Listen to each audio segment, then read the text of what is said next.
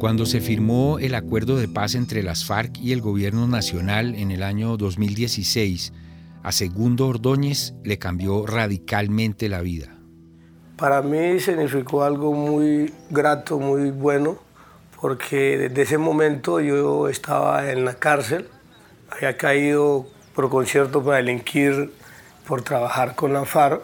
Eh, yo me desempeñaba en Tumaco como jefe de finanzas, en su momento la columna móvil Daniel Aldana. Yo estaba capturado desde el 2014 y en ese momento salí beneficiado con amnistía de Jure y eso me sirvió para salir y poder andar una vida libre sin ningún obstáculo y poder avanzar, estar cerca de mi familia, terminar de estudiar. Eso ha sido muy bueno para mí. Eh, yo estaba entre 8 y 18 años, pero gracias a firmarse el acuerdo de paz pude salir a los 3 años.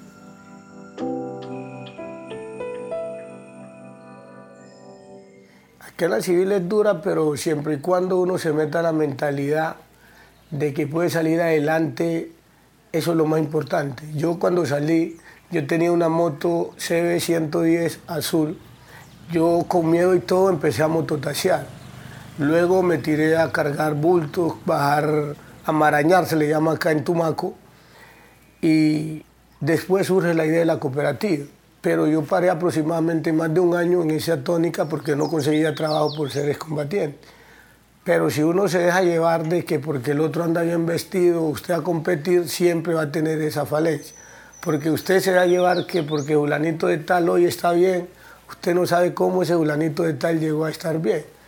Entonces uno debe mentalizarse a ser uno mismo y empezar de cero para poder uno decir, esto es mío. La Coalición Internacional de Sitios de Conciencia y Javeriana Estéreo Bogotá presentan la serie radial 50 vidas. El capítulo de hoy, el coco y el cacao.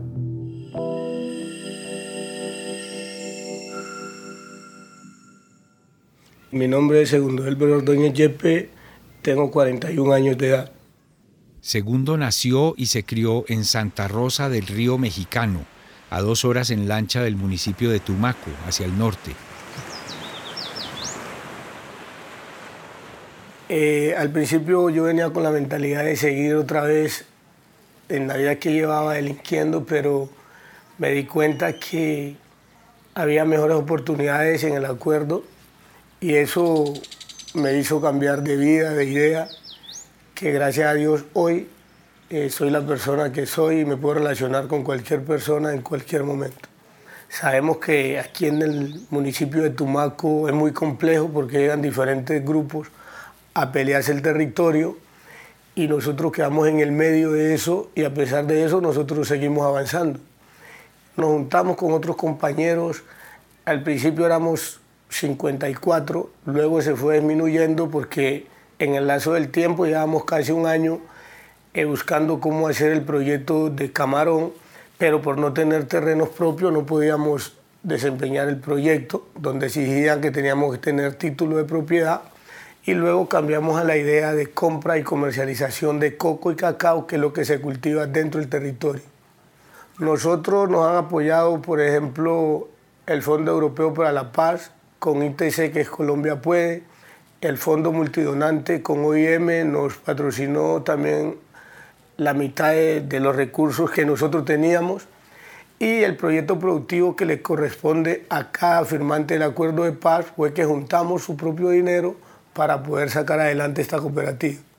Hoy la cooperativa la integran 33 firmantes del acuerdo, pero por el camino han encontrado obstáculos. Nosotros llegamos a comprar 10 toneladas de coco semanal en Timbiquí, Cauca, desde Tumaco y lo compramos en Timbiquí vía telefónica. Nunca viajé yo a Timbiquí, nunca viajé a Buenaventura, pero sí recibía yo el coco en Buenaventura y lo mandaba hasta Barranquilla a la empresa AOL Colombia.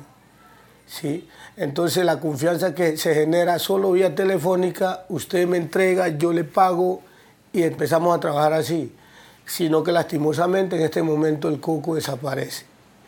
Al coco aquí en Tumaco hay una peste que nosotros conocemos el anillo rojo y el picudo.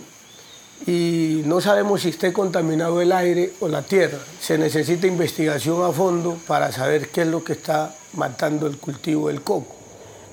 Y en este momento se murió todo, todo, todo. En el río Mexicano, en el río Gualajo, Rosario, Tablones, eh, Invilpí y el río Chagüí, usted no consigue un coco ni para remedio.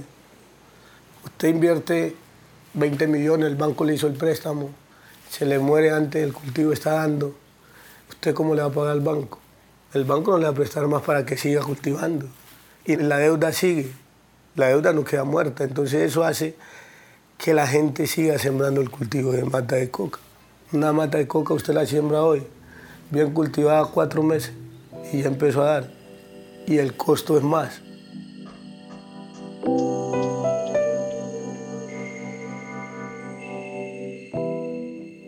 Pues ahorita estamos pensando, analizando qué negocio podemos cambiar de estrategia para poder avanzar. Pero llevamos aproximadamente estos ocho meses después de lo que pasó la pandemia, quedamos jodidos porque se nos perdió aproximadamente más de 50 toneladas de coco y ahorita llevamos ocho meses sin trabajar. Estamos buscando ayuda, también construimos un, un centro de acopio con Colombia Puede, el Fondo Multidonante, el Fondo Europeo para la Paz, construimos un centro de acopio en el río Mexicano y un beneficiario de cacao para poder nosotros sacar un cacao fino en sabor y aroma.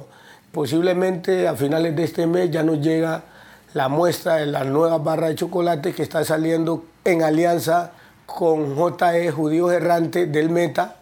Entonces nosotros enviamos a Europa a finales de este mes 100 barras de chocolate en conjunto con JE para poder brindar mejores oportunidades a nuestra comunidad. Pese a los problemas, para Segundo Ordóñez volver a la violencia no es una alternativa. Entonces uno para mantenerse en esta vida que nosotros estamos, debe uno tener la mente muy clara para poder avanzar. Usted no puede dejar llevar que porque Bolanito está agarrando tantos millones, pero él no puede andar libre en Tumaco. Y a veces hay gente que quiere hacerle daño, pero otros dicen, no, mira, ese man estuvo en ese tema, pero ya no está más. Mira, ese man mantiene en tal parte, anda a hacerle el seguimiento y miras que ese man mantiene ahí en su negocio, el man no anda en esto, porque usted no es oro ni plata para que todo el mundo lo quiera, pero usted tiene que estar concentrado, que las tentaciones le van a llegar, los problemas, hay días que usted quiere tirar la toalla, pero pues usted tiene que otra vez decir, no, pero el sol por muy oscuro que esté, siempre busca cómo brillar.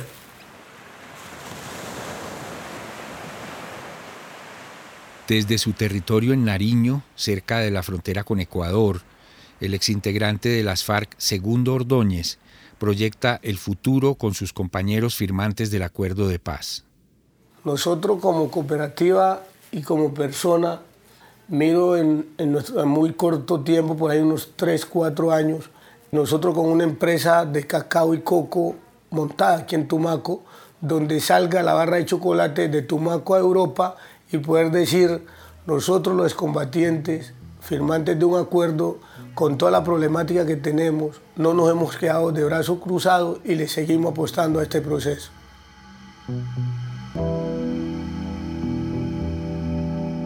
50 Vidas es una serie radial de la Coalición Internacional de Sitios de Conciencia y Javeriana Estéreo Bogotá.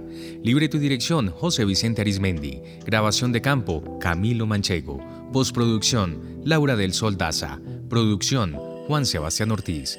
Transcripciones Ana María Velázquez. Producción ejecutiva Lina Marcela González y supervisión general Darío Colmenares.